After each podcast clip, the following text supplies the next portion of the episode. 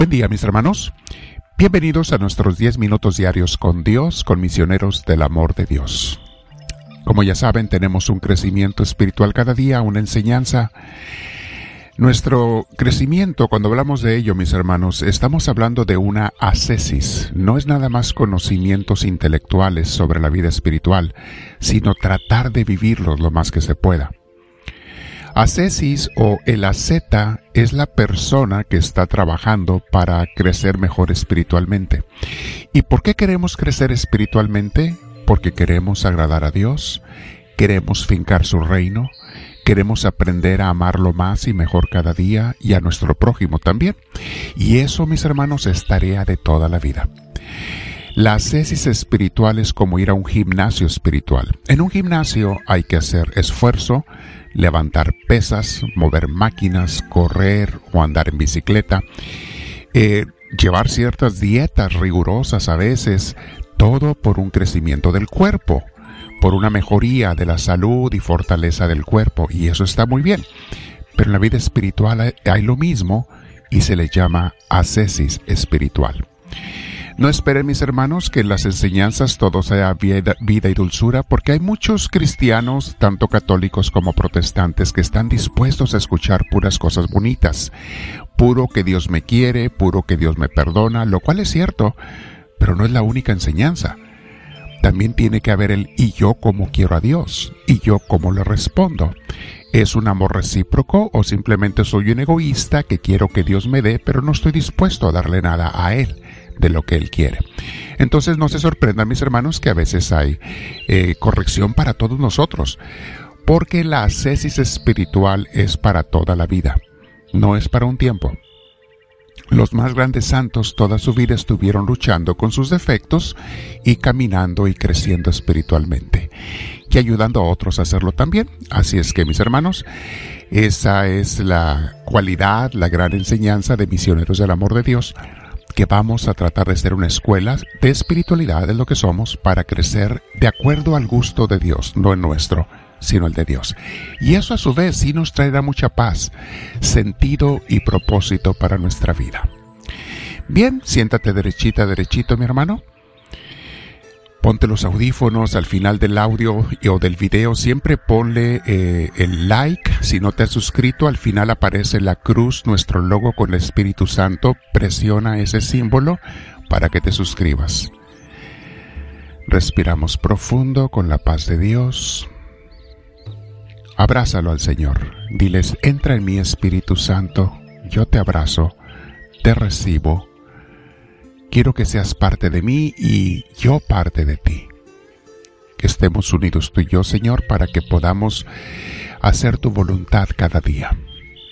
Bendito sea, Señor Dios nuestro. Hoy vamos a ver, mis hermanos, el capítulo 16. Ser pacientes con los defectos de los demás. Dice así la primera enseñanza. Lo que no puede un hombre cambiar en sí ni en los demás, débelo sufrir con paciencia hasta que Dios lo ordene de otro modo. Es verdad, mis hermanos, hay cosas que no podemos cambiar en los demás, nos toca sufrirlo con paciencia mientras Dios lo permita. Y más que sufrirlo es tolerarlo o aceptarlo, no aceptar el mal, claro que no, pero aceptar la realidad si Dios así quiere que lo hagamos. Sigo compartiendo. Piensa que por ventura te está así mejor para tu probación y paciencia, sin la cual no son de mucha estimación nuestros merecimientos. ¿Sí? Esto nos va a hacer crecer en la, en la paciencia, mis hermanos.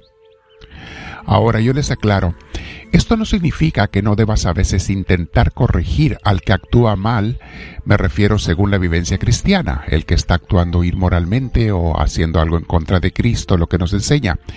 No se trata de corregir a los que no hacen lo que yo quiero o a mí me gusta, sino a los que no hacen lo que a Cristo le gusta. Pero recalco las palabras a veces, porque hay mucha gente que está dispuesta a corregir, pero nunca a ser corregidos. Y si tú ya lo intentaste corregir a otra persona y el otro no cambia, como dice el Evangelio, como dice la Sagrada Escritura, déjalo en paz, Dios que le ayude y ora por él, por ella, todos los días, cada vez que puedas. Pero sí tenemos que aprender a tolerar y a soportar a nuestro prójimo. Eso es lo que Dios quiere de nosotros.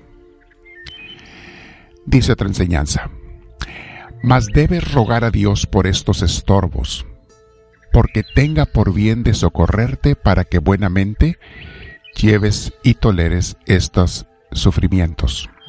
O sea, pídele la paz de Dios a Dios, mis hermanos, como lo veíamos ayer.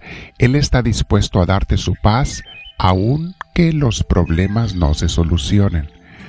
Si tú te sometes a Dios y estás con Él, Él está dispuesto a darte su paz. Y este libro nos dice, pídele esa paz a Dios.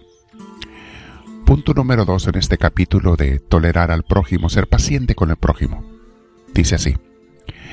Si alguno amonestado una vez o dos no se, no se enmendare, no discutas con él o con ella, sino déjalo todo en manos de Dios, para que se haga su voluntad y que Él sea honrado en todos sus siervos, porque Él sabe sacar bienes de los males.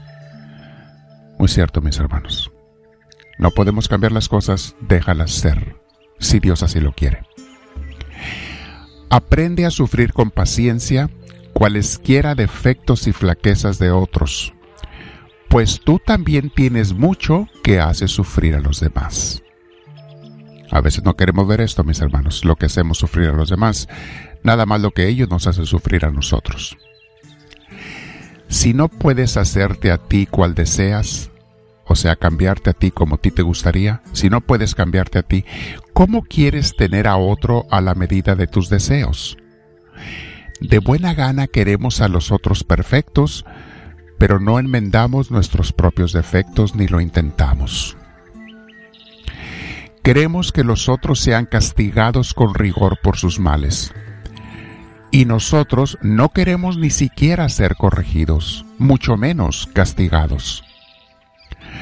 Nos parece mal si a los otros se les da larga licencia, y nosotros no queremos que se nos niegue nada de lo que pedimos. Hay mucho de verdad en esto, mis hermanos, es, bueno que lo meditemos.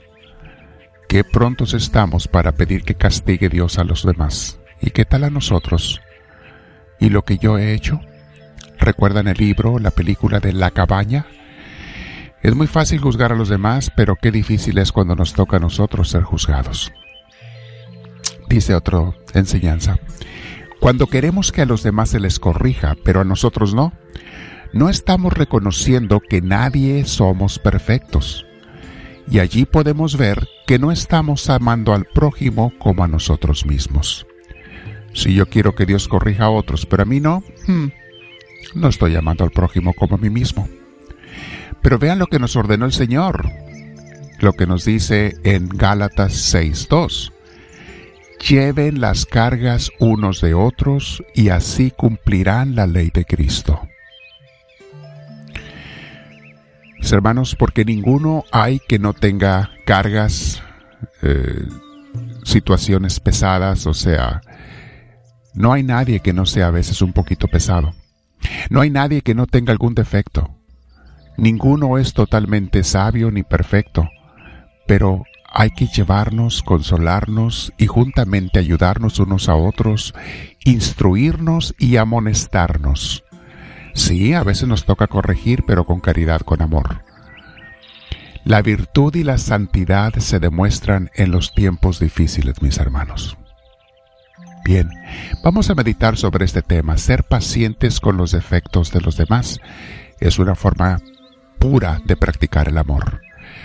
Quédate meditando, reescucha este audio video si necesitas hacerlo y dile al Señor, háblame Señor, que tu siervo te escucha.